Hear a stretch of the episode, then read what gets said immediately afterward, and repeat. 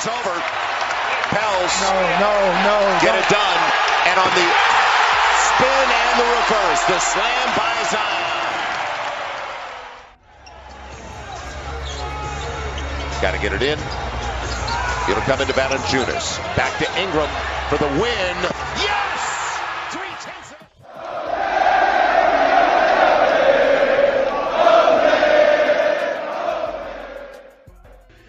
Stats.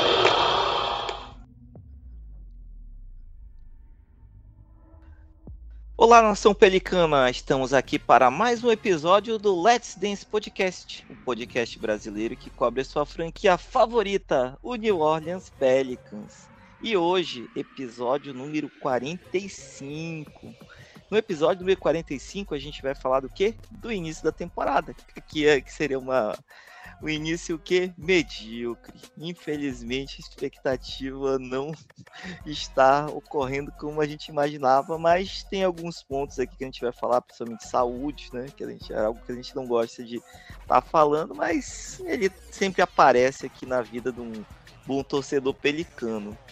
E hoje está aqui com a gente. Hoje já não tá só o Rafa, né? Hoje estamos, estamos um trio, né? Hoje o, o DM conseguiu liberar mais um, talvez o outro está questionável, né? Talvez entre aí durante a partida, vamos ver. Mas hoje quem está com a gente aqui é o Vini. Fala, Vinícius. Como é que tá aí, É, cara? Gilson. Manda um oi pra galera. Só fala aí como, como é que é uma pessoa se sente sendo campeão da Libertadores. Então, né, cara, 60 e tantos anos de espera aí, foi uma semana foi uma semana tão feliz que nem as lesões do Pelicans conseguiram atrapalhar, né? É, pra você ter noção da dimensão da, do meu êxtase que foi que tá acontecendo ainda desde sábado. Tá certo. Então, vamos lá, vamos falar. Então, já que tu tá tão feliz, daqui a vamos começar a falar de um pouco de tristeza. Mas antes. antes, vamos chamar outro aqui também que, pô, em termos futebolísticos, né? Esse time aqui, esse time aqui nosso aqui, ele tá. Todo mundo foi campeão de alguma coisa, né? O, o Rafa aí foi campeão da Copa do Brasil, né, Rafa? Ele tá aí também, vai estar tá um pouco feliz justamente para dar uma baixada aqui no nível e falar sobre o Pelicans. Fala, Rafa. É, fala Gilson, fala Vinícius, fala rapaziada. Essa é pelo menos no futebol aí eu tive um, um pouquinho de alegria aí, né? Que o Pelequinho tá complicado aí, mas vamos, vamos ver aí o que, que acontece. Nós vamos falar da parte ruim, vamos falar da parte horrível, vamos falar da parte tenebrosa. E se tiver a parte boa também, porque não, né? Nem tudo é esgoto. Mas vamos lá. Tem parte Será boa que- também, cara. Tem parte boa. A gente teve dia Tem dos finados, teve coveiro. Coisa boa aí, cara. Sim, a gente sempre aí, ó. É por isso aí, ó. Finados aí tá tomando conta do Pelicans aí. O Halloween não pode acabar no Pelicans. Mas nós vamos falar mais disso. Tem parte boa, assim, tô enchendo o saco de vocês, né? Mas tem sim parte boa. Mas antes disso, não esqueçam de colar no Fambonanet, né? Acompanhar a gente aí. Tem outros podcasts também, tem matéria escrita. É, tem um monte de coisa ali, tem coisa do Fantasy que eu tô usando lá para dilacerar meus oponentes. Tem bastante coisa ali legal. Tem futebol americano, tem pô, hockey. Se você é sua alternativão, vai lá ver coisa de hockey lá. Tem pra você também. E claro que você pode conferir nossos episódios também aqui no Pelicanos do Brasil no YouTube, que eu sei que você já tá indo lá, mas continue indo. A gente também tá em- nos agregadores, tá no Spotify, tá na bagaça toda. Então, se jogar no Google a gente aqui, Let's Dance Podcast, você vai achar a gente lá no Spotify, no YouTube, você acha a gente. Beleza? Manda pra geral aí, manda pra galera hater do Pelicans, se é que tem alguém aí. Deve ter alguém de Memphis aí, alguma coisa assim. Manda pra eles aí também, pra eles irem da nossa desgraça, porque o Memphis não vai poder rir muito da gente, né? Mas é isso aí. Pô, deixou um shade aí pros, pros ursos aí, cara. Mas tá bom. Né, só, só complementando, né, eu falei que aqui todo mundo ganhou alguma coisa no futebol, né? Aqui eu, no, no estado do Amazonas, primeira vez também, eu, Vini, que um time daqui ganhou algum campeonato nacional, foi o Amazonas, né? Apesar de eu não ser um Ah, torcedor, sim. torcedor, mas acompanhamos aqui também, né? Fazendo norte e nordeste aí ganhar alguma coisa aí nacionalmente. Cara, tá né? valendo demais, né, cara? Depois o Fortaleza infelizmente perdeu a final da Sul-Americana. Oh, Fortaleza, né? É, che- chegou lá quase, mas só quem eu acho que não pode comemorar é quem não tá aqui, né? Que é o, o Joanilson, né? que a gente tá brigando pra não cair. Mas vamos lá, vamos começar a falar do nosso Pelicão. É, pessoal, então agora falando aqui da nossa triste realidade, né? Até que o time começou aí dando sinais aí que poderia fazer uma, uma campanha um pouco disruptiva, né? A gente começou aí com, com 4 a 1 mas depois nos últimos três jogos aí ganhamos nada, né? Então fazendo um recap aí da, da nossa campanha, a gente falando aí de oito jogos, né? Então a gente está com quatro vitórias e quatro derrotas, né? Como falei, a gente está na, na mediocridade, né? Mediocridade, Manu, Manu que para ele tudo é medíocre, né? É, é, quando você tá na média, realmente, um time fica lá, não é nem tão bom, não é nem tão ruim, mas tem possibilidade de ser bom, né? Então isso que deixa a gente frustrado e fala que algo é medíocre, né? Que é mediano e tal. Então, assim, né? Começamos a nossa campanha aí ganhando de Memphis aí, né? O, cheio de desfalques aí, sem Jamoran, com problemas aí policiais, Steven Adams, vários desfalques, né? Então a gente, apesar de tudo, foi um pouco sofrido aí, mas conseguimos ganhar de 111 a 104. Né, já na, no jogo seguinte aí contra o, o Knicks, né, já é, jogando em casa lá o time conseguiu ganhar, né, o Knicks também não não ofereceu muita resistência aí, né, com um dos pontos que a gente vai falar aí que caiu bastante foi arremessos, arremessos de três, né? Depois desses dois primeiras vitórias veio a primeira derrota, né, contra o Warriors, aí perdemos de 130 a 102, né? Realmente foi, foi um jogo aí para se esquecer, isso aí deu uma estremecida no grupo do WhatsApp Pelicano aí. De, depois, né? Depois fizemos aí um, um jogo contra o Thunder, né? Um jogo também que ele alternou altos e baixos aí, mas no final aí conseguimos conseguimos ganhar, né? 110 a 106. Depois aí voltando para casa, o time jogando contra o Pistons aí também teve suas dificuldades, né, mas o time conseguiu ganhar aí por 125 a 116. Depois veio a sequência de três derrotas, né, começando com o Hawks perdendo aí de 123 a 105 depois perdendo do Nuggets, um, depois de um primeiro tempo aí muito bom, o time caiu demais. A gente vai falar um pouquinho sobre esse famigerado terceiro quarto, né? né? Perdemos 134 a 116. E o último jogo, né, que a gente está gravando aqui antes do, do primeiro jogo do In-Season Tournament, né, contra o Rockets, a gente também perdeu do, do Timberwolves por 122 a 101, mas esse placar é até um pouco enganoso, né, porque o time jogou muito pior que isso e jogou também com, com desfalques, né. Então, assim, de uma forma geral, a campanha aí passou muito aí por, por questões de saúde, que a gente vai falar mais, mais na frente, mas também teve pontos aí ofensivos e defensivos aí que chamaram a atenção, né.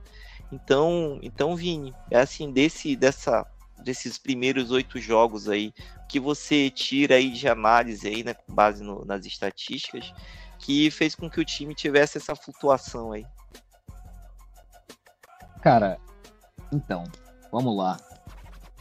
A, a nossa realidade traduzida pelos números, não vou mentir não, não, não é muito boa. Assim, considerando que a gente tá nessa nessa mediocridade, né, por assim dizer, da, do 4-4, mas os nossos números não são de um time medíocre não, a gente está com uns números assim bem bem bem bem preocupantes, tanto tanto a nível de estatística básica quanto de estatística mais avançada. Assim, é um problema que tá que até qualquer pessoa consegue enxergar e os números confirmam assim, de forma muito evidente é a deficiência absurda que o nosso time está apresentando nos rebotes. Dos dois lados da quadra, nas duas tábuas.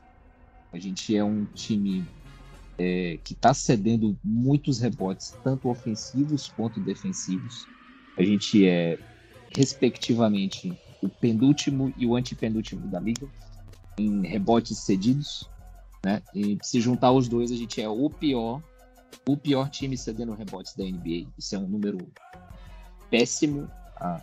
você, é, são posses adicionais demais que você cede ao seu adversário. E isso dificulta a sua vida num nível muito absurdo a nível de NBA. Então é uma estatística que é super importante em qualquer nível de jogo e na NBA, especialmente importante. Então, uma outra outra mudança que a gente pode, outro número que chama atenção é a mudança um pouco do foco ofensivo do time. A gente chuta em média cinco bolas de três a mais em termos de volume, né? Só que isso também tem sido um problema, porque a gente tem mais volume, mas a gente manteve o aproveitamento da temporada passada, que era um dos 10 piores da NBA. Então, assim, apesar de a gente estar tá vendo uma mudança no sistema da equipe, é, o resultado ainda não apareceu, seja pela velha questão da saúde, seja por jogadores específicos não jogando muito bem, seja por escolhas equivocadas na montagem de elenco. Então, a gente são assim, esses dois números eu acho que são as, a, superficialmente vendo são as coisas que mais chamam a atenção nesse início de temporada, né?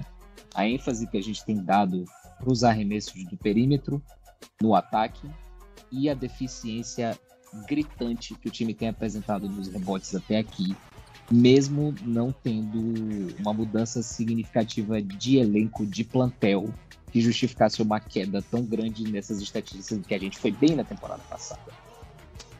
É, cara, isso aí realmente são principalmente rebotes, né? Rebotes, a gente era um time aí que era muito confiável, né? Na tábua defensiva, a gente tinha, né? Aí já, já tinha situações, né? O próprio Rafa já comentou com a gente, principalmente os nossos wings, né? De pegar rebotes, mais rebotes, a gente até esperava que pudesse ter alguma evolução. Não sei agora, né, com o retorno aí do, do, do todo o time, né, se esse esforço aí ele vai funcionar, né? É, então isso aí realmente tá, tá gritante, né, pra gente. Então é algo aí que a gente precisa, precisa ver um pouco mais como é que vai ser essa, essa adaptação né? Já os arremessos, realmente, a qualidade, né? A quantidade aumentou, mas a qualidade nem tanto, né? Então, assim, esperamos também. Passa muito pela saúde, né? Um time completo, ainda não sabemos como é que realmente vai, vai funcionar. Mas, Rafa, com relação a esses dois pontos aí, tem mais alguma coisa a acrescentar?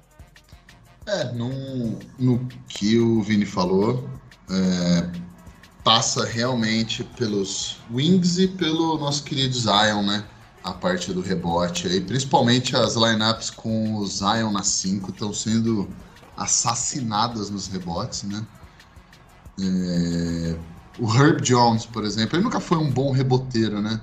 Mas essa temporada ele tá pegando 3,9, 4 rebotes por jogo. O Ingram tá pegando 5 rebotes por jogo. É... Não é o não é o que a gente precisa. O Zion tá pegando sete rebotes por jogo essa temporada aqui, mas basicamente três deles são ofensivos, né? Então quase um pouco mais da metade são ofensivos, então um pouco mais de três, né?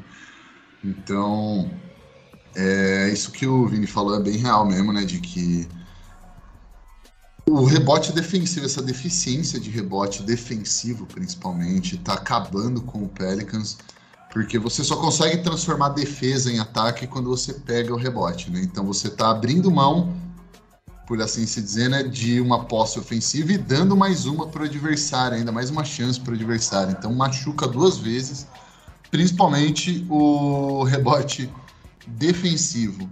Esse machuca pra caramba, né? O rebote ofensivo, o Pelicans até poderia, vamos dizer assim, não ser bom nesse quesito se tivesse aproveitamento bom, né? Você não precisaria de segundas chances se você matasse os seus arremessos, né? Mas o defensivo tá acabando com o Pelicans. Isso tem sido um grande problema pra gente. E a bola de três pontos, o volume, como o Vini falou, né? O volume melhorou, mas a gente continua matando as mesmas 11 bolas de três por jogo da temporada passada. Então a porcentagem caiu. Isso daí também está sendo patrocinado pelo nosso fofão Brandon Ingram aí, que está chutando, deixa eu ver aqui, Só para não mentir o número. Para não mentir, para não falar que eu sou hater. 15,8%. Não é, é 15,8%. Falar que eu sou hater do cara, porra. Tô dando quase 1% a mais para ele. Mas é foda, porque, eh, obviamente, não, a, a porcentagem não tá nas costas dele, porque ele nem arremessa muito. Né? Uhum. Ele não tá nem com muitas tentativas aqui. Então não dá para pegar e falar, porra, é ele que tá amassando aro.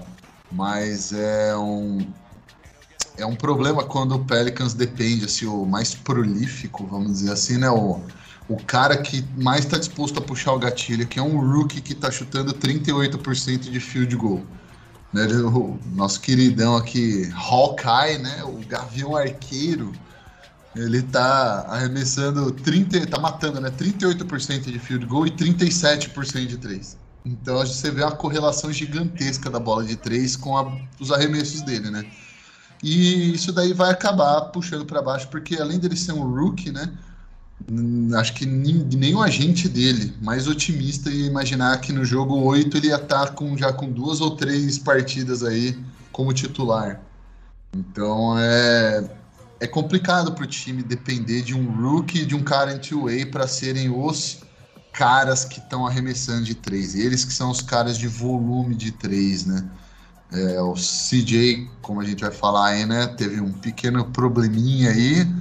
E ele era o cara mais prolífico, ele era o cara que estava liderando Pelicans de bolas de três aí. Então acabou precisando ir para emergência aí, que é confiar num cara em two-way, que não, não é. Ele é um bom jogador, eu acho que ele já cavou um espaço no time do Pelicans aí, e um rookie, né? Então acabou sendo mais uma medida de emergência aí. E eu acho que explica um pouco essa porcentagem baixa do Pelicans, porque os, depois do CJ, os dois caras com mais volume são caras que chegaram no time aí esse ano, né? Então, são, pelo menos no caso do, do Hawkins, ele é bem jovem também, então acaba que se você depender desses caras para carregar o seu volume de três pontos, você vai acabar tendo uma variação muito grande, como é o que o Pelicans está tendo.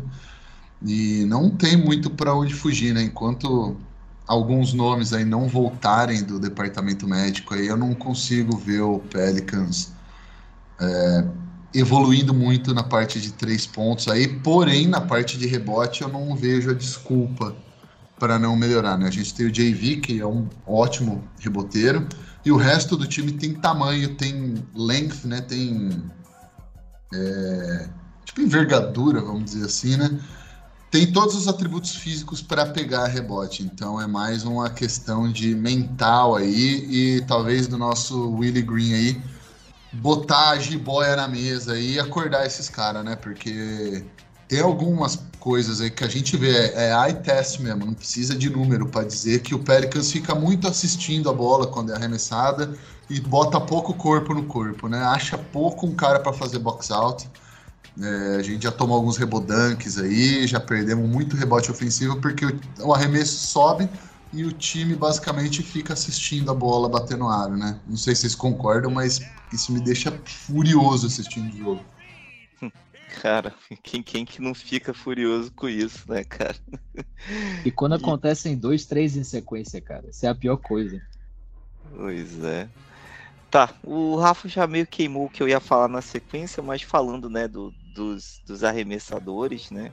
Que realmente o quem a gente esperava que iria ser o cara que ia fazer a diferença aí, né? No, no, ia ter essa evolução, não tá, né? Que é o, o Trey Murphy, mas esses dois que chegaram, né? O, somente o Jordan Hawkins, que a gente, como o Rafa, Rafa falou, nem esperava ter minutos nesse início de temporada, mas quando realmente ele esquenta a mão aí, consegue chegar nesses 38 jogos aí que ele já bateu o recorde aí de, de arremessos de 3 para novato, quantidade de, de bolas convertidas, né? Então realmente ele tem, tem esse potencial, eu creio, creio que ele numa lineup aí com o Trey Murphy, com mais, de repente até o próprio Matt Ryan, com Zion Ingram, pode, pode gerar muitos arremessos livres, né? Principalmente sendo criados, né? Colapsando a defesa. Né? E o Matt Ryan, né, que a gente até comentou na última, última último podcast, o Rafa tá aí para não deixar mentira, que a gente estava falando de, dessa última vaga aí que, que o time tinha, essa vaga de two-way, né? A gente comentou meio que na brincadeira e o meme eu acho que virou real, né? Então ele veio, conseguiu aí ganhar, cavar, como o Rafa falou, esses minutos. E, e, tem contribuído, né? Mas o, o, o, foco dele realmente é arremesso. Quando a gente precisa que ele crie, faça alguma coisa adicional, realmente falta, a gente falta é, isso nele, né? Mas, Vinho, o que tu tá achando dessa, dessa lineup com os, os arremessadores aí? Tu vê aí com, é, com o retorno do. Principalmente dos dois titulares, né? Já pensando aí a partir de, de hoje, né? Contra o, o Rockets aí se esses caras vão se beneficiar mais aí e melhorar essa média do time? Então, é, é, é uma boa hora para trazer o, os números de, de combinações de lineups específicas que eu falei na, na minha outra participação. É, é curioso, né? Porque o, o, Matt Ryan é um. Assim como o Jordan Hawkins, mas o, o Matt Ryan, especialmente porque ele é um jogador de two-way, é um cara que, poxa, só na, na emergência da emergência da emergência, que ele veria minutos. É, isso, isso é uma coisa importante, eu acho que ressaltar tanto da parte do, do Willie Green como do, do, do James Borrego, né, que chegou agora para ser o nosso, entre aspas, coordenador ofensivo. Eu acho que, é, assim, em outros tempos, eu acho que a gente não imaginaria ver esse cara jogando a quantidade de minutos que ele jogou aqui no, no, no começo dessa temporada. E não à toa é, é, tá bem refletido quando a gente olha nas combinações de dois jogadores, né? É, quando a gente vai olhar para os números, o net rating, que é basicamente a diferença entre a sua produção ofensiva e a sua produção defensiva num, numa amostra de 100 posses de bola, as nossas melhores lineups, as nossas melhores combinações de jogadores o nosso querido coveiro Matt Ryan tá em todas elas, que jogaram minutos significativos, né? Então a gente vai pegando a relação Matt Ryan, Herb Jones, 11.1 de net rating. O time é 11.1 pontos melhor por 100 posses de bola com eles dois em quadra. Logo a seguir, é, Valance Jonas e Matt Ryan, CJ McCollum Matt Ryan, Larry Nance Matt Ryan, Zion e Matt Ryan. Então, assim, não é à toa que a gente está tendo a melhor produção estatística numa amostra significativa de tempo quando esse jogador está em quadra. Então, assim, a gente, se a gente descer um pouquinho mais, a, boa parte da, das combinações de jogadores que incluem o Jordan Hawkins também tem números bem positivos, até considerando um time que tem o mesmo número de vitórias derrotas na temporada. Então, o, o que o Matt Ryan. O Matt Ryan não é nenhum cara de um talento diferenciado. Ele só é aquele, aquele especialista que qualquer time minimamente bem montado de NBA precisa ter. É o, é o sniper do perímetro, né? O especialista em arremesso de fora. Então ele tá, ele tá, ele é um dos responsáveis por esse aumento no volume mas ele também tem, tem tido um aproveitamento bem razoável. Ele tem tido uma participação positiva nos jogos, inclusive defensivamente, que era uma coisa que ninguém esperava. A mesma coisa o Jordan Hawkins, que além de ter tido uma boa, uma boa participação defensiva na temporada, além do, do, do que a gente já sabia que ele poderia oferecer, né, que é o arremesso do perímetro, é, a gente tem que destacar que ele está ele tá sendo muito surpreendente no que diz respeito a rebotes a nossa situação em rebotes estaria muito, mas muito pior, sendo que a gente já está basic, a gente é basicamente lanterna no quesito na NBA, mas a gente estaria muito pior se não fosse um cara de 6-4 no perímetro que vai disputar toda a bola no rebote. Chama muito a atenção, assim, como ele ataca bem os rebotes e como ele tem produzido, tem sido muito bem utilizado e tem tido uma produção muito boa em áreas que a gente não achava que ele fosse contribuir, né? Então ele está sendo, sem dúvida, até aqui, a, a, o melhor aspecto da temporada, o Jordan Hawkins. E o Matt Ryan não muito distante dele, porque a utilização dentro do sistema do Borrego está sendo muito bem feita. E é um jogador que está sendo muito bem aproveitado. As qualidades dele estão se destacando, porque é um sistema que precisa delas. Né? A gente precisa. E arremesso é uma questão que é um que é, é, um, é uma questão, é uma coisa que precisa ser é, melhorada nesse time já, já vem de bons três anos aí, né? desde que o Griffin assumiu, a gente teve lendas como o Eric Bledsoe chutando como o nosso armador, né, chutando bolas de três e enfim. Então acho que esses dois arremessadores e a utilização deles dentro desse novo sistema ofensivo do time são pontos extremamente positivos e são coisas são coisas que o time precisa utilizar mais.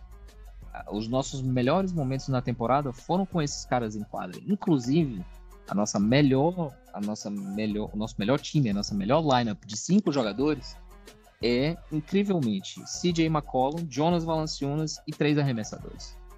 Então é, é, é, é foi onde esteve localizada a nossa melhor produção. A gente é um dos melhores times de segundo quarto da liga. E é, é, é, é quando essa rotação começa a aparecer. Né? O nosso time titular tem sido horrendo, eu prefiro nem comentar muito a respeito, mas a produção estatística do nosso time titular tem sido péssima. E a gente tem achado pontos muito positivos nessa rotação. Que é, o banco era uma coisa que a gente ficava um pouco assim, poxa, falta um jogador, falta isso, falta tal. E o banco tem sido melhor que a, as nossas rotações com jogadores reservas tem sido melhores que o time titular. Então é, é curioso. Uhum. É isso aí, Vini. Realmente é, esse espaçamento aí que, que eles criam faz com que o, o, o jogo flua mais né, para dentro do garrafão. Né? E olha só quem apareceu justamente quando a gente estava falando nisso: o nosso amigo Jonils, nosso nosso querido corintiano aí, que a gente estava comentando aqui, Jonilson, antes de você chegar, né? Que todo mundo aqui está comemorando alguma coisa no futebol, com exceção de você, né? e aí, o que, que você está vendo aí com relação a a essa questão do espaçamento, e principalmente com esses dois, dois entrantes aí, né? Dois que chegaram agora. E já, já, já falando, adiantando um pouquinho que a gente vai falar sobre as, a saúde, né? É, e como que você vê, né, no caso, é, com o retorno, por exemplo, um Trey Murphy aí, que desses aí é, eles vão ter a, quantidade de arremessos que hoje que o Dyson Daniels está dando. Né? Boa noite, obrigado aí. Desculpa o atraso aí, mas é, vamos lá. Minha, só tenho duas palavras para descrever o Pérez nesse momento. Não sei. Porque, cara, eu estou numa incógnita total. Não sei se eu deveria estar animado, se eu deveria estar desanimado, se eu deveria estar achando que vai melhorar, ou se eu deveria estar preocupado, achando que tá ruim e, e não vai melhorar. Enfim, eu, sinceramente, eu, a minha resposta hoje sobre Pérez seria não sei, porque, cara, é, o Vini deu uma boa aula aí fato, assim, a segunda unidade tem feito um bom trabalho. O que era para ser a terceira unidade, né? Porque basicamente a nossa segunda unidade são os caras que estão no departamento médico, né? Mas é, eles têm indo bem, mas não sei não, quando o Zion Williams estiver saudável, o time vai ser top, não sei o quê. E eles estão aí mais ou menos saudável, né? E, cara, o Ingram, não sei, acho que o Kerr acabou com o emocional dele aí, sei lá, o psicológico dele. É, ou ele tá igual o James Harden, né? Achando que o sistema, ele não quer se encaixar no sistema do Borrego porque ele é o sistema, né? Mas, de fato, eu não sei o que está acontecendo com esse time, só sei que o, tanto nossos três pivôs aí, nenhum até agora está correspondendo. O Valanciunas, acho que dos oito jogos aí, ele fez um ou dois jogos bons, o resto todos lamentáveis. Mas é, de fato, eu estou numa incógnita total com esse time. É, sentimentos mistos, né? É, tem, tenho visto coisas boas, tenho visto evolução, essas coisas que você citou aí. É, a gente se anima, né? Principalmente o Jordan House, né? Acho que tem sido mais legal desse time, né? O Kyra começou bem na pré-temporada, mas na temporada regular ainda não, não demonstrou tudo que demonstrou na, na pré, né? É, mas de fato, assim, acho que Jordan Hawkins e Matt Ryan tem sido o mais legal da temporada até aqui. de fato, é, não que o Zion não é que tá mal, mas ele não tá 100% não. E todas as off-season, né, dentro dessa questão aí que não, que agora ele tá 2.0, agora ele tá treinando mais que nunca, não sei o quê. E quando começa a temporada, não é nada disso aí. Então, é, acho que, enfim, não sei. Acho que a gente não começou a temporada meio apesar dos resultados não serem tão ruins, né? Que a gente não está com a campanha tão ruim, mas em termos de desempenho, acho que está ainda está bem abaixo do que o time pode apresentar. Então, não sei também peso tem, tem uma segunda unidade fora, aquele jogo contra o Warriors foi total, assim, é, time titular pode às vezes estagnar e tudo mais, mas de fato é, é um time que tem opções ali. Quando eles estão bem, é, os cinco estão bem, geralmente o Herb, o Herb tem ficado bem com mais frequência, né? Os outros quatro que oscilam mais. Inclusive o CJ começou a temporada bem, começou muito bem a temporada aí. Uma pena que, que tá com ar no pulmão sei lá o quê. Começou bem. Calma, é... calma Jonilson. Tu tá é. puxado, tu tá, tá, adiantando a pauta aí, cara. então tá bom, então beleza. É, pode seguir aí então aí, Gilson. Beleza, então. Tá, é porque a pauta, né, como a gente tava falando um pouco, né, tudo passa aí, né, apesar do que o Vini e o Rafa já comentaram aqui, né, todas as estatísticas aí que a gente viu, coisas que a gente era bom e a gente tá ruim, né, então isso passa um pouco pela questão, passa um pouco, não passa muito, né, pela questão da saúde, que todo ano é isso, né? A gente, ah, quando o time titular todo tiver em quadra vai ser diferente, tá todo mundo bem, os reforços vão encaixar e nunca acontece, né?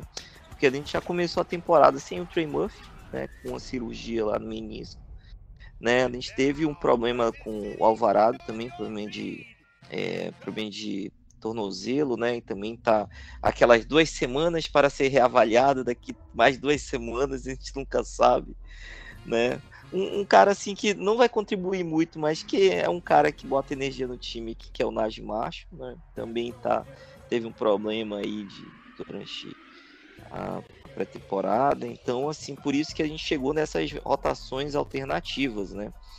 E além disso, né, os três principais jogadores, o Ingram perdeu três jogos aí por desconforto no joelho. O Zion também perdeu dois jogos, né, um por para por ser poupado mesmo e outro para esperando aí o segundo filho nascer, né? Então acabou não jogando. É, e o CJ, né, que já tá dois jogos fora aí desde o jogo contra o, o Hawks aí é, por um problema que ele já teve, né, um pneumotórax, né, que é o nome é até muito feio, mas no caso seria como se ficasse um ar, né, realmente saindo fora da região lá do pulmão, né, então é um problema que ele já enfrentou aí no, no Portland, mas parece que é menos grave, mas é, falando nisso tudo, hein, Rafa, é algo até a gente estava comentando, né, no, no podcast anterior, né, sobre essa questão da saúde, né, o que realmente a gente pode esperar disso, né, a gente tem que manejar do jeito que tá, é melhor dar mais tempo esse pessoal se recuperar e voltar lá para dezembro, é, como que encaixar, né, realmente isso, e também, não sei se realmente justifica essa má campanha, esses números horríveis que a gente está tendo, né. Pois é, eu Cara, eu odeio citar esse cara que eu vou citar, mas o Stan Van Gundy, quem que lembra do Super Mario aí? ele tem, tem uma fala dele num podcast lá que ele pega e fala: ah, como que o Zion né, jogou tantos, tantos jogos, tantos jogos, 62 eu acho, né? Mas pro Zion é bastante. Né, com você e tal, e você acha que que, que tá acontecendo? E ele pega e fala, cara, é, ele é um cara que precisa estar tá em quadra, jogador de basquete precisa jogar basquete. Não, não, esses caras ficam muito tempo aí parado, reabilitando tal, começa a dar errado as coisas aí. Então, o que vocês estão fazendo claramente não está dando certo. Que é o que eu imagino que, cara, é a visão que eu tenho dessa, dessa gestão de lesões aí do, da era Griffin aí. É, aparentemente, o procedimento dentro do Pelicans é de os caras, né, os próprios jogadores terem um, input grande de como eles estão sentindo. Eles só voltam para a quadra quando eles estão liberados pelo departamento médico, mas também quando eles se sentem prontos para voltar. E eu tenho, assim, eu entendo que é polêmico, né? Porque você, pô, vai forçar o cara a voltar se ele não tá confiante e tal. Mas, para citar o nosso querido Bigodon aí, né? Não tá, seja lá o que vocês estão fazendo, não tá funcionando para mim é óbvio, é muito claro que o que o Pelicans está fazendo não está funcionando e começa a me levantar algumas dúvidas aí de onde que realmente está o problema Me parece que o problema talvez esteja na gestão, gestão digo os engravatados, não o pessoal que está lá na, na, trincheira, o pessoal que está na quadra. Não. Porque já mandaram o Aaron Nelson embora, já substituíram, já trocaram, porra, já fizeram um mundo nessa franquia, já, já passou o Dr. Misty Shuri, que era também médico do Saints. Já, porra, só falta passar curandeiro aqui.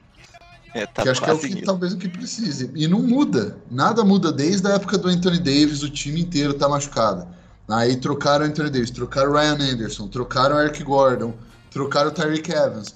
Veio o Zion, veio o Ingram, veio o Lonzo, veio. Porra, os caras estão sempre machucados o tempo inteiro. Então não é possível, cara. Tem alguma coisa aí muito. Cara, muito além do, do médico que está examinando e todo preparador físico, porque eu não eu não consigo identificar onde que é o problema. E isso daí acaba cagando ah, tudo o time. É... Corre. Se o tal Bridges viesse pro Pelicans, ele ia se confundir, cara. Na primeira semana, isso aí eu tenho certeza. Eu tenho certeza, cara. A minha esperança, talvez, se o Robert Williams viesse pro Pelicans, a zica era tanta que ele ia acabar ficando saudável, né? Porque.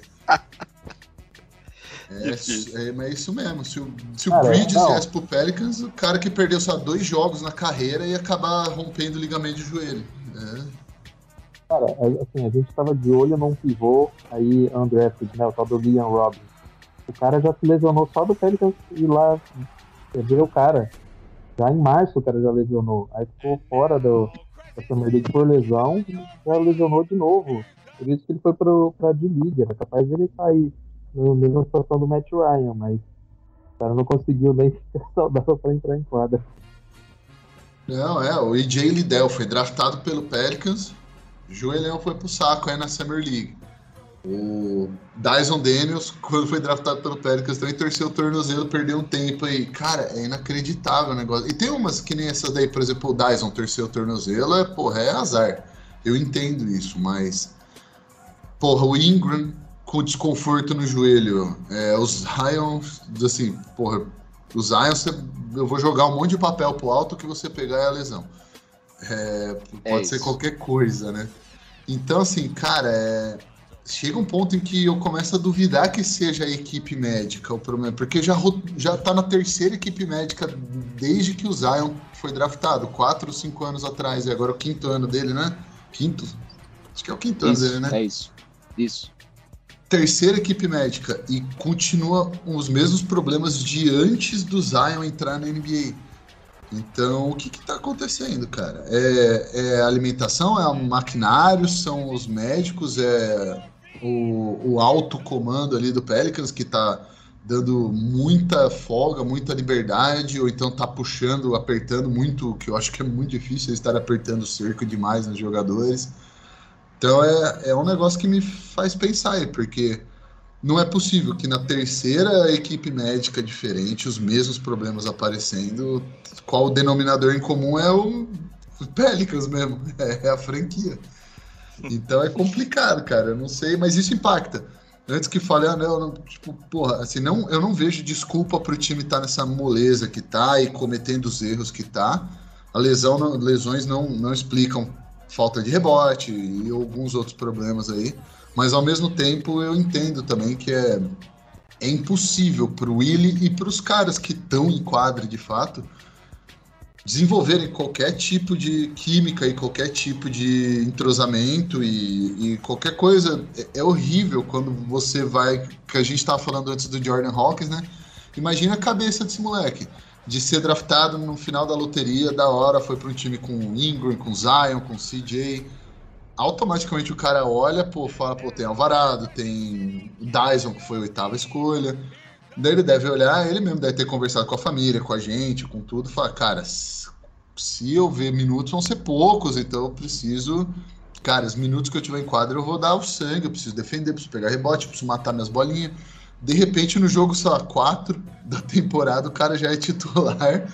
Jogo 8 da, da, da, temporada, o cara tá jogando 35 minutos por jogo. Porra, arremessando 20 bolas no jogo. Então é, é até difícil para os jogadores se estabelecerem num role, né, num papel deles, porque cada semana muda o papel deles. Em uma semana o cara joga 15 minutos para arremessar a bola no movimento. Na semana seguinte ele já está tendo que bater bola para dentro e arremessar de meia distância e ter que ajudar ali por 35 minutos. E não tem como, cara. As lesões destroem qualquer ideia de plano de jogo. Eu entendo isso, eu concordo. Mas ao mesmo tempo tem algumas coisas aí, como eu falei, principalmente o rebote e a intensidade defensiva.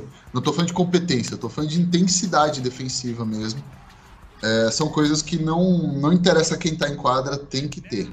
São coisas que são comuns para um time de basquete, né? Então, não sei, talvez você. Não sei, o que, que vocês, vocês acham que as lesões são um grande fator para a gente ter perdido três seguidas, por exemplo? Hein, Rafa? É, essa aí eu vou jogar pro, vou jogar pro Vini. Vini, se. Não, vamos lá, vamos trabalhar no si aqui. Se, se todo, toda essa galera voltar, a gente resolve o problema dos rebotes e das bolas de três? Cara, me coloca numa fogueira maior que essa tá né? Caramba, mano. Mas vamos lá. Eu acho que a, a, a bola de três eu não, não, não é uma preocupação para mim, considerando quem a gente tem para voltar e as, os arremessos que esse novo sistema do James Borrego tem gerado para o nosso ataque. O nosso, assim, ah, os números não ainda não refletiram, mas tem, tem essa questão, tem esse asterisco que a gente precisa colocar, que é a, a gente está sem nosso melhor arremessador, tanto em volume como em aproveitamento, que é o Trey Murphy, né? Que é um cara que além de tudo do que ele já produziu, é um cara que a gente espera ter um, mais um salto nessa temporada e se torne um cara de, poxa, 30, 35 minutos, 17, 18 pontos, perto perto dos 50, 40, 90, que é aquela marca de excelência da NBA, né? Então, assim, é, eu acho que, pelo que eu já vi, pelo que eu tenho é, é, observado do nosso novo sistema de ataque, as bolas de três não vão ser um problema esse ano, desde que a gente tenha os jogadores em quadra para aproveitar esses arremessos que estão sendo criados. A gente está vendo muitos jogadores nossos é, tendo muito boas oportunidades de, de arremesso. Só que boa parte das vezes é o jogador errado porque o jogador certo não está podendo estar em quadra. Entendeu? Então acho que a gente. Esse é um problema que eu não, não acho que vai ser um problema, uma vez que o time esteja saudável. Minimamente saudável, porque totalmente saudável a gente sabe, né? É, uhum. é um pouco complicado. Isso. Exatamente. Quanto, quanto a rebotes, é, essa é uma questão um pouco mais complicada.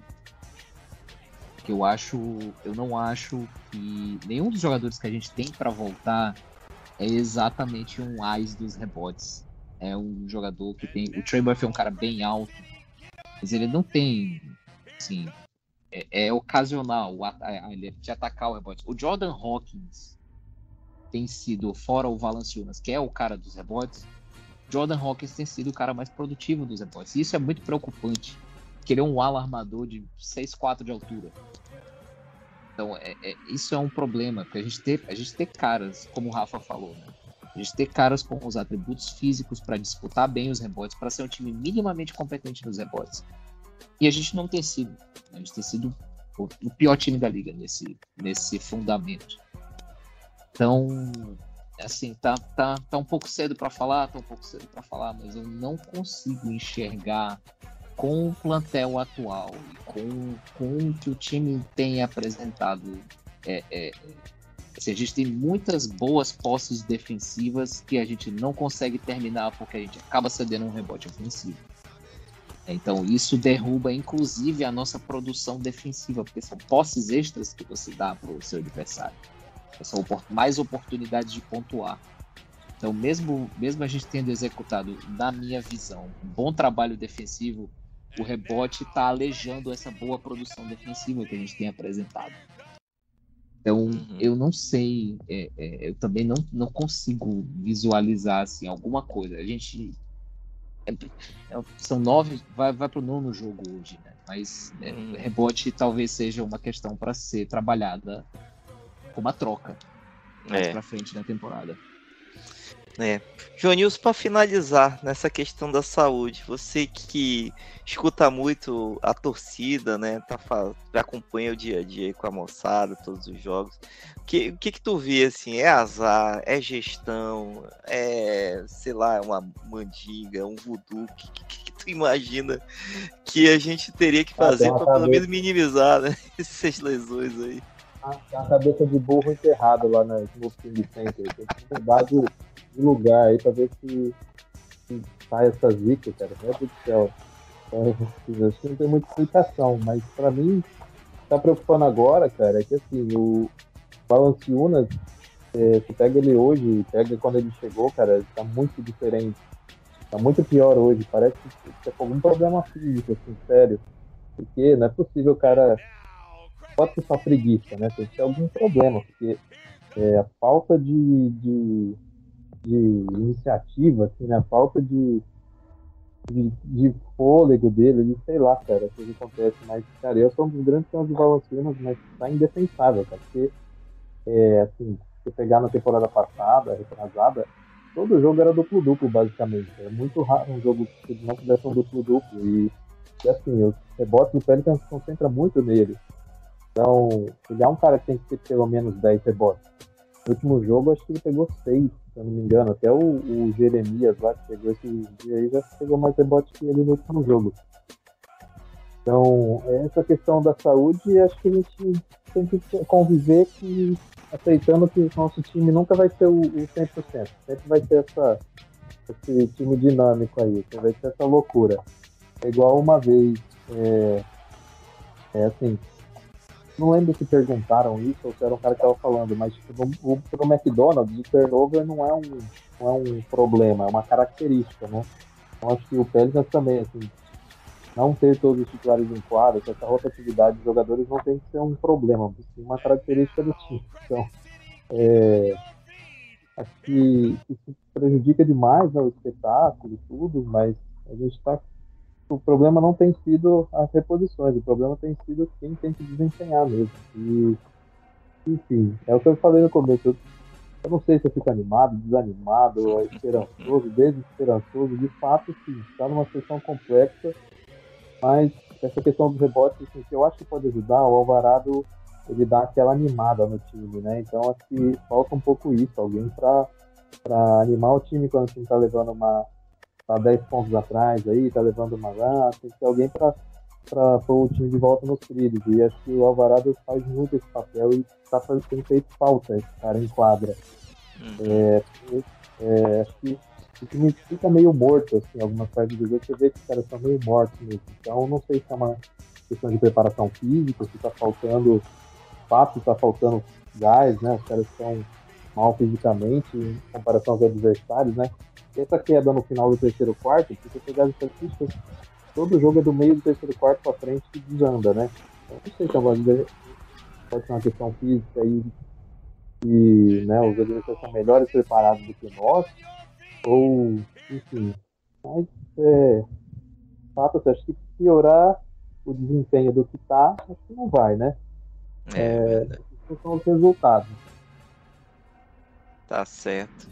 É, então vamos ver aí os próximos jogos aí, né? A gente vai ter uma sequência aí um pouco, é, vamos dizer assim, um pouco complexa aí nos próximos jogos aí, pegando times aí que estão tão bem na tabela, times aí que estão buscando recuperação, mas para fechar aqui, né, nossa pauta, é, esse ano a NBA né, criou um sistema de torneio né, da, no meio da temporada, um In-Season Tournament, né, que é para dar uma animada realmente nesse início de, de temporada aí, né, dar um, um gás para o time, nada mais, nada nada menos que um, liberar uma grana adicional aí para os times para os jogadores aí se animarem e também né, não, não são jogos adicionais, já estão dentro dos 82 jogos.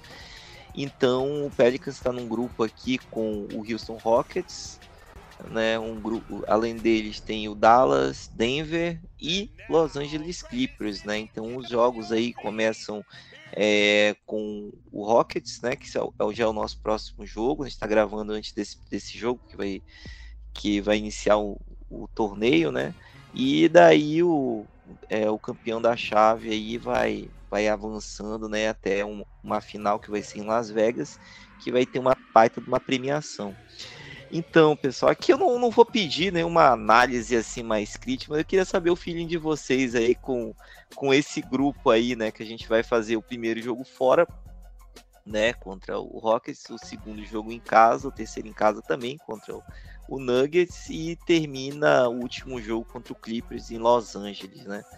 Então aí, e aí, Rafa, tu acha, tu acha que o Pelicans consegue passar aí dessa dessa fase aí da, da Copa? Tem alguma expectativa ou não? O foco é na temporada mesmo?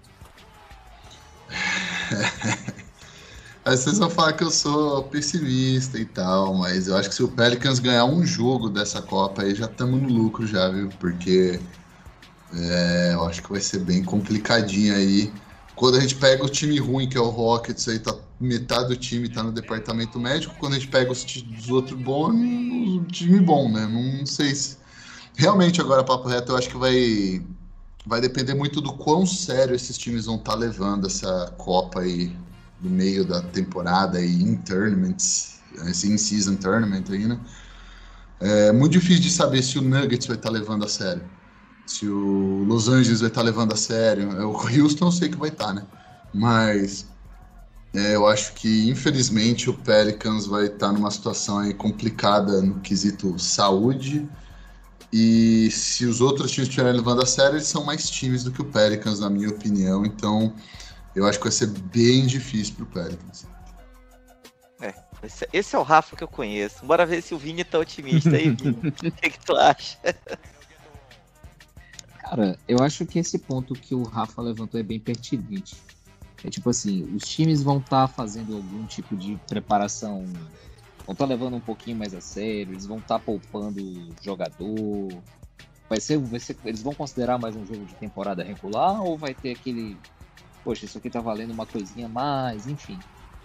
Mas eu não. Eu, eu não tô tão pessimista assim em relação ao Pelicans, porque eu não vejo uma diferença muito grande de alguns dos times do nosso grupo pro Pelicans. O, o Mavericks começou a, temporada super bem. Eles eu acho que eles são melhores. O Denver nem se fala, né? Mas, cara, eu olho pro Los Angeles Clippers e eu vejo. Eu vejo é, é um Frankenstein aquele time ali, cara assim, o basquete 2.0 já começou, né? O Embenyama agora joga na NBA. Mas o basquete 2.0 ainda não se joga, ainda se joga com uma bola só, né? Então, como é que você vai, como é que aquele, como é que eu vou achar, olhar para aquele time do Los Angeles Clippers, por exemplo, e dizer que aquele time é melhor que o time do Pelicans, considerando o fator saúde, assim, razoavelmente equilibrado entre os dois times? Eu acho que a gente tem toda a chance de bater o Clippers. Eu acho que a gente é melhor que o Clippers. É, é, é, assim, batendo o martelo. A gente é melhor que o Clippers.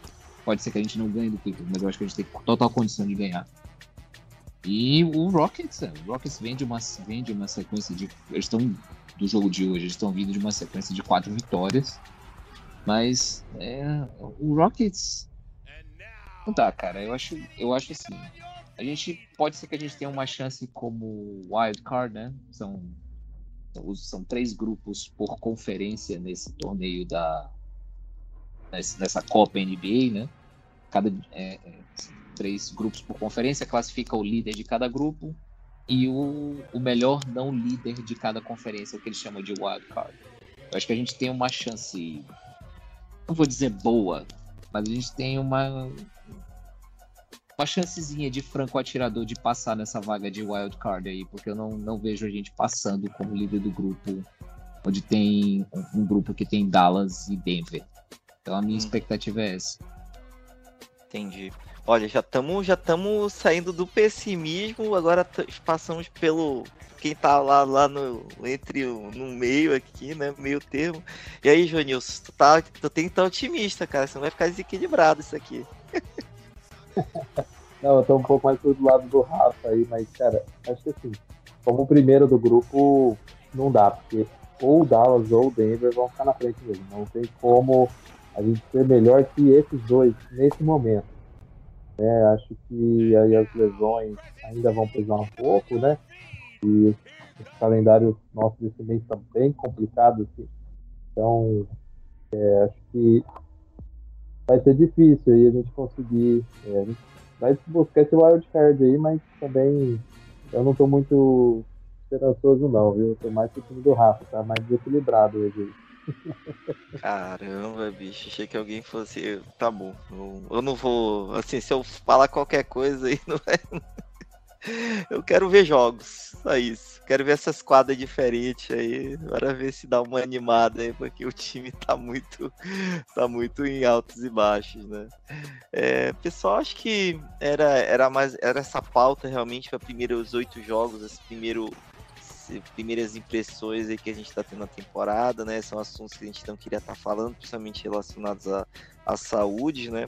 Mas como, como destaque final, queria que vocês falassem aí um, algum ponto aí, né? Que vocês estão com, com perspectiva aí para os próximos é, para os próximos jogos, né? Além desse, desse torneio, né? Que é só, só passar um, um, review rápido, né?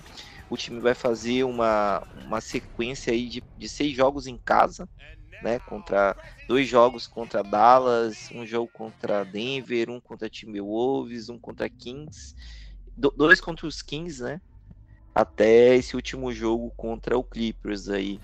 Ah, é assim, já deu o pessimismo no in-season, né? Mas tu acha aí que a gente permanece pelo menos com 50% aí? Pô, eu sei que a galera não quer ficar ouvindo pessimismo, eu sei que é chato, eu juro por Deus que eu sei, eu tô consciente, mas eu não consigo ver o Pelicans ganhando, mesmo jogando em casa, eu não consigo ver o Pelicans ganhando. Porra, se ganhar dois dos próximos cinco ou seis jogos aí em casa, eu acho que é bastante até. De verdade mesmo. Eu espero estar tá errado. Eu espero mesmo que o Zion, agora que, que teve a filhinha dele aí, venha com ódio no sangue aí que não consegue dormir. Apesar de eu não achar que ele vai ficar trocando fralda, mas eu espero que ele venha aí para jogo, né? Porque ele deu alguns flashes durante esse começo de temporada, mas não foi aquele Zion da temporada passada que a gente estava realmente, e não era clubismo, discutindo se ele podia ser MVP. Era outro nível de, de Zion. Então, talvez se ele resolver jogar bola dos dois lados da quadra, principalmente, né? Aí eu acho que dá pra gente ser otimista, sim. Mas é, eu tô mais cauteloso. Eu ainda acho que que a gente vai se manter nessa trajetória um pouco ruim aí. Não estou muito, muito otimista para os próximos jogos. Aí eu acabei de ver uma estatística aqui, Jesus Cristo. O nosso queridão Dyson Daniels está matando mais bola de três do que do lance livre. Ele, ele tá matando 35% de três e 30% do lance livre. É. Assim, é, é, é, é, mano, o pessimismo bateu forte aí. E aí, Vini, a gente consegue nesses próximos 10 jogos aí, pelo menos, ficar em 50%? Olha, assim, é, é incrível, é incrível que você ser.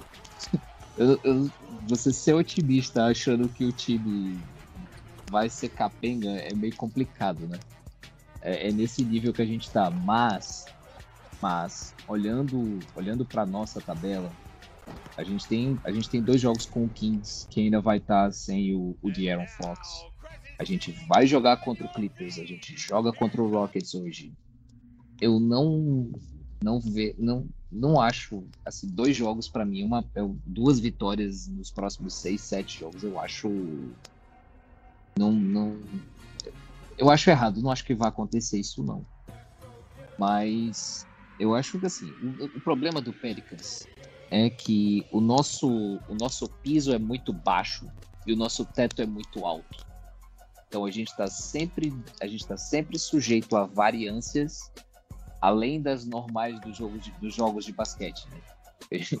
A gente tem todo tipo de lesão bizarra, como a gente já comentou, as, as coisas acontecem de um jeito muito estranho às vezes, mas eu acho que mantida assim, dentro da normalidade, se a previsão do Rosé voltar dentro dos próximos 10 dias a treinamento integral e de voltar a jogar dentro desse prazo de, de, de duas semanas, talvez eu esteja sendo otimista demais com ele, mas o que saiu foi isso, né? Que em uma, duas semanas ele vai estar treinando de forma integral, e aí para ele voltar a jogar é rápido. Então, acho que a gente vai ter um. um se, se as entidades divinas permitirem, a gente vai dar uma encorpada na nossa rotação. A gente vai ter uma rotação um pouco mais robusta. E eu acho que a gente, assim, quatro dos próximos dez eu acho mais provável mas eu acho possível que a gente ganhe 5, 6. Tudo vai depender de lesões dos outros times também, né? A NBA funciona muito assim: quem vai estar descansando, quem vai estar machucado, quem não vai estar. Os jogos variam muito nesse sentido.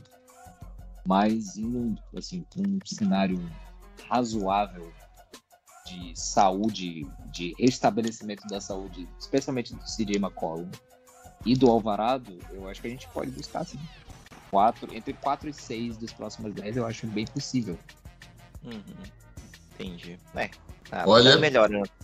Amei, Vini. Caramba, ele falou um negócio aí que agora tocou meu S2 aí, esse negócio do piso baixo e do teto alto. É exatamente assim que eu vejo esse time. Tem noites que quando esse time engrena, você olha e fala assim, ninguém ganha, né?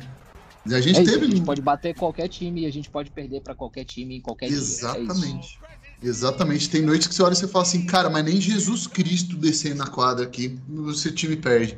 E tem noites que você pega e fala assim, mano, esses caras não jogam nem no NBB. É isso. É isso. Exatamente isso. Caramba. E aí, Jonilson, depois dessa, dessa análise aí, o que, que tu acha aí desses próximos jogos aí pra gente fechar aqui essa nossa pauta? É, eu acho que esse mês de novembro vai ser aí o, fundo do poço aí em termos de classificação. Acho que é a sequência mais difícil que a gente tem. Acho que, mesmo que perca bastante dos próximos jogos, final de novembro acho que são dois jogos contra o Jazz. E aí, dezembro, tem um ou outro jogo difícil intercalado entre jogos mais fáceis. Então, eu estou confiante que a gente, independente do que acontecer agora em novembro, a gente não precisa se desesperar, porque é, a sequência da tabela é muito mais fácil. Então, é, e aí tem essa questão que o Clippers também ainda não está, não engrenou aí com o Harden, o Kings também está no começo ruim de temporada, né? É, então a gente pode aproveitar aí é, a fragilidade de alguns adversários que em algum outro momento a gente acharia que não daria para ganhar, mas é, nesse momento entendo que é, são jogos ganháveis. Mas, assim, eu não estou muito preocupado com o que vai acontecer agora, não. Porque eu acho que, é, independente de a gente estar com uma campanha negativa agora, é, a gente consegue recuperar aí dezembro e, e acho que é importante a gente tá, tá, o time tá bem aí do meio para o final, né, para finalizar bem, porque a temporada passada, né, o time foi, foi decaindo, né, foi definhando ali, foi muito melancólico aquele final, né, é, mas acho que essa temporada aí tem tudo para ser diferente e o time tem tudo para arrancar mais para frente, né? Quando tiver superado essa questão de lesões múltiplas e tiver uma ou outra mais individual, né?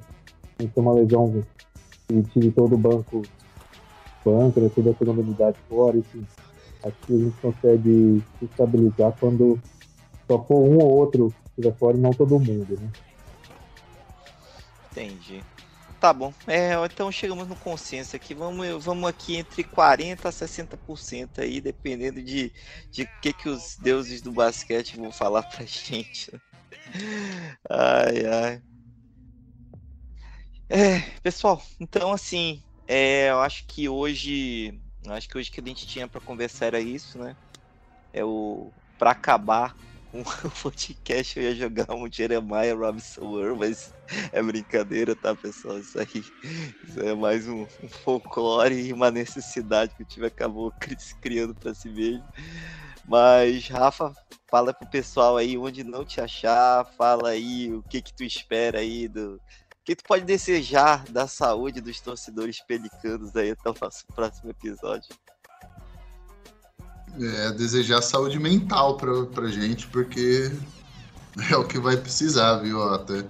O Gilson rompeu Aquiles, aí eu não sei se o Joanilson tá inteiro aí, se o Vini tá com uma hérnia, não sei o que está acontecendo aí com a galera. Espero que vocês estejam bem. E se vocês não ficarem bem, não vão se tratar na Oshler, em New Orleans. Não. Fica pra cá, meu. Fica no mais 55 aqui. Perfeito. Não vai pro perfeito. 504, não. Mas eu tô, tô bem, cara. Eu tive apendicite na temporada passada, mas nessa temporada eu tô, tô, tô bem. Ainda não.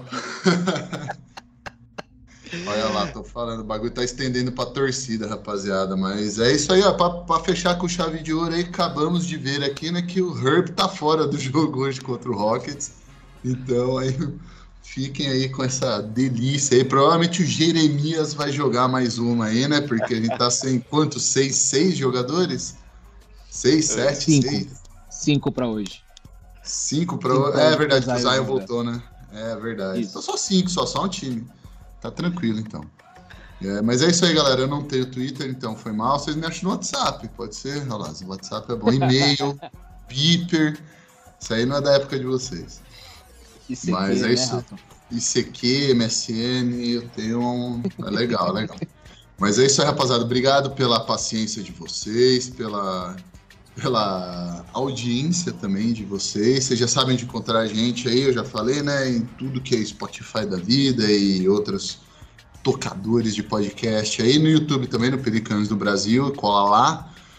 E no mais é isso aí. Vamos. Eu, eu espero que eu esteja errado. Eu quero ver no próximo podcast vocês, mano, enterrando na minha cabeça, falando: Olha lá, mano, você é, porra, você é pessimista, seu Zé Ruela, eu tava errado. Eu, eu quero muito ser zoado no próximo podcast. Ai, cara, também eu quero que você esteja errado. Ultimamente eu tá mais certo do que errado. Ai, ai, tá certo. Vini, e aí, cara, qual que é a boa aí pro pessoal? Tu, tu mandou umas estatísticas aí, que que pelo menos, já que o time talvez não dê muita, muita felicidade, mas pelo menos o pessoal ganhar uma graninha aí, faz a, pelo menos dá uma bet boa pro pessoal e se despede. Cara, hoje em dia é, tá bem, bem, bem oportuna a, a, a deixa, Gilson. A bet mais certa que você pode fazer num jogo de NBA hoje, e me escutem, gente, é Pelicans perde o terceiro quarto. O Pelicans, na temporada 2023-2024, perdeu os terceiros quartos dos jogos por combinados 68 pontos. Então é dinheiro, o dinheiro mais fácil que você vai fazer na sua vida é Pelicans vence o segundo quarto, Pelicans perde o terceiro quarto. A gente é o melhor time de segundo quarto da liga e o pior time de terceiro quarto da liga. Mas vou essa com essa dica, Ele tá pagando um real e pago, né?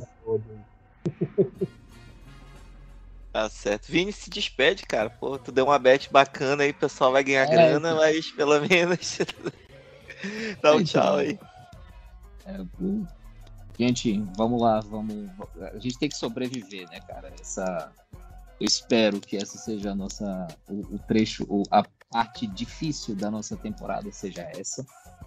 E a gente tenha o nosso time disponível para jogar para que a gente possa ver o teto, né? Porque o piso desse time a gente já cansou de ver. É, 10 derrotas seguidas temporada passada. E essa, esses números que eu acabei de citar nessa, essa, essa tragédia que tem sido a virada de um tempo pro outro do nosso time. Mas é isso, eu tô. Eu tô no Twitter, né? Eu, tenho, eu uso o X, mas ainda, assim, takes de basquete esporádicas, mas eu tô lá, Inícios Underline R3. E é isso, vamos que vamos. A temporada tá só começando. Apesar desse clima meio de velório, meio de enterro, mas tem muita coisa pela frente. Vamos lá. Tá certo, cara. E aí, Jonilson, tem algum um shade, um hot take, alguma coisa aí para pelo menos animar o pessoal? E também aí o, o Rafa aí já falou bastante aí do canal, né? E também dá o, dá o caminho aí pro pessoal chegar lá. É, a hot take é essa aí, que novembro é o fundo do poço aí, é o ponto mais baixo da temporada, daí pra, pra frente é só alegria, é só sucesso aí. Então acho que tem tudo para crescer e, enfim, para em abril, maio, estamos aí todos felizes de comemorar. Mas sem querer hesitar, né? É, quem quiser seguir aí é, no YouTube, Instagram, Twitter, é, Telegram. Ah, o Telegram tá parado lá, mas tem, né? Mas enfim, arroba Pelicanos Brasil aí nas redes. Né? É, e enfim, é isso. É, acho que não tem nenhuma. Só, só falar, né? Eu estava falando, né? Que quando vim todo o terceiro quarto, o saúde deve estar um real e um centavo, né? Você vai.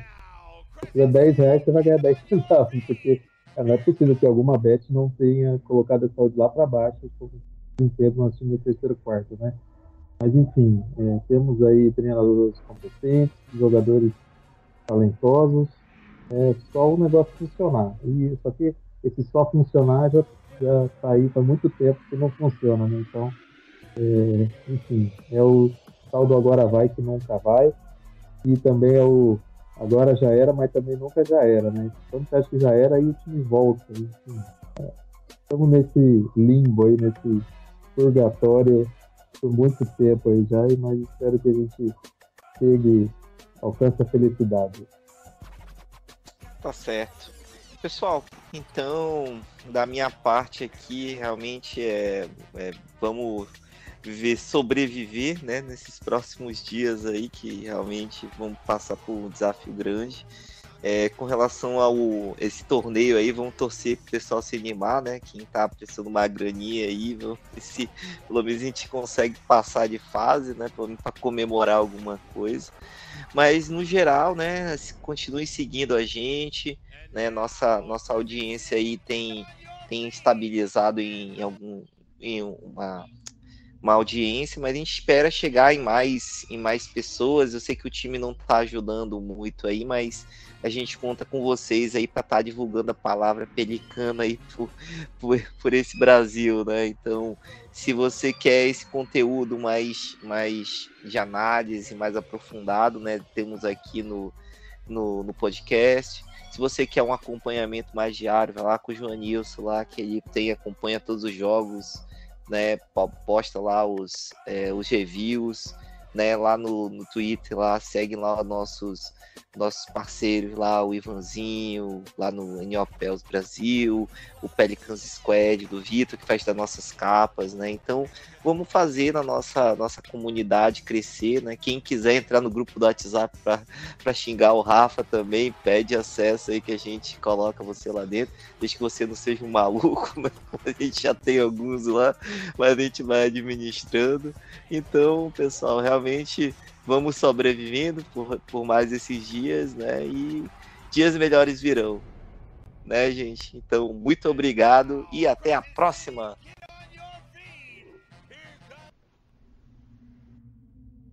Esse podcast faz parte do site Fambonanet. Acesse fambonanet.com.br.